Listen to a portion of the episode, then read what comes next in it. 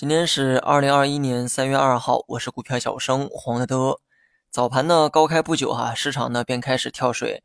翻了翻新闻，发现港股啊同样在跳水，原因是官方声称以后呢不排除进一步提高股票印花税。上周五啊就是因为要加这个印花税，才把市场啊给带崩的。如今呢又说不排除进一步加税，消息一出呢，港股直线跳水，而 A 股的反应呢跟上周五一样哈，先跌为敬。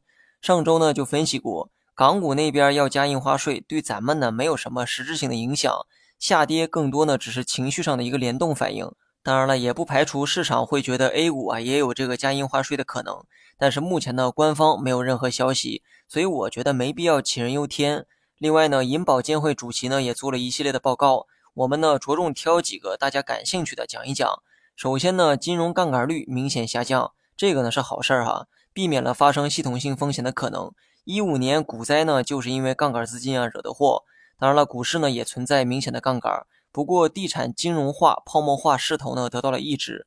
虽然呢得到了抑制，但人家也说得很清楚，泡沫化的势头呢仍在。所以针对楼市的调控必然不会放松，会继续稳地价、稳房价、稳预期。这其中呢，我个人觉得稳预期啊最重要。之所以每个人都坚信房价只涨不跌，所以才会让房价飙升。你可以设想一下哈，房价波动如股市一般，那么你还会热衷于买房吗？调控房价呢有很多手段，但相比那些限制交易型的手段，想办法改变人们对房价的预期啊才是关键。同样呢，把这个资本市场啊给维护好，让股市呢健康稳定的上涨。当人们都尝到炒股啊比炒房有优势的时候，请问谁还会去买房呢？花了重金还向银行借钱买的房子，到头来呢，发现还没有股市涨得高。那时候不用调控房价，房价也涨不上去。其实啊，这种预期呢，在部分聪明人之间已经开始改变。有些人呢，已经开始意识到了这一点，于是呢，把资金配置到了权益类资产上。而大部分人呢，还是受这个过去二十年房价的影响，有钱呢，还是会想着先去买房子。房子呢，可能会涨，但这点涨幅真的能跑赢你的资金成本和机会成本吗？好了，言归正传哈，一不小心呢忘了咱们是一个讲股评的节目。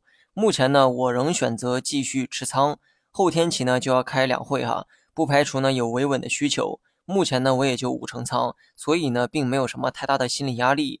即便说跌破了三千五，那么我也会只会笑得更开心哈。三千七百点的时候呢，建议重仓的人减仓；靠近三千五的时候，建议清仓的人加仓。至于哪一天会是最低点，谁也猜不出来。但大致的这个波段没做错就行，没必要纠结边缘收益。如果今后跌破三千五百点，我可能呢会选择三千四百五一带作为这个二次补仓的位置。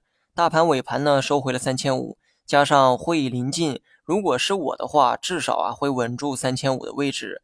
当然了，这只是我个人的一个猜测哈。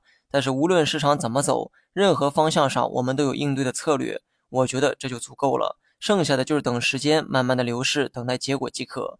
没破三千五，你就继续按照止跌预期；破了三千五，那说明回调浪还没有走完，但同时呢，也会埋下二次补仓的机会。另外呢，基金抱团股啊，很多呢都跌出了熊市的感觉，但熊市也没有天天下跌的道理。如果再往下跌，短期可以期待一下抱团股技术性反弹的预期。好了，以上全部内容，下期同一时间再见。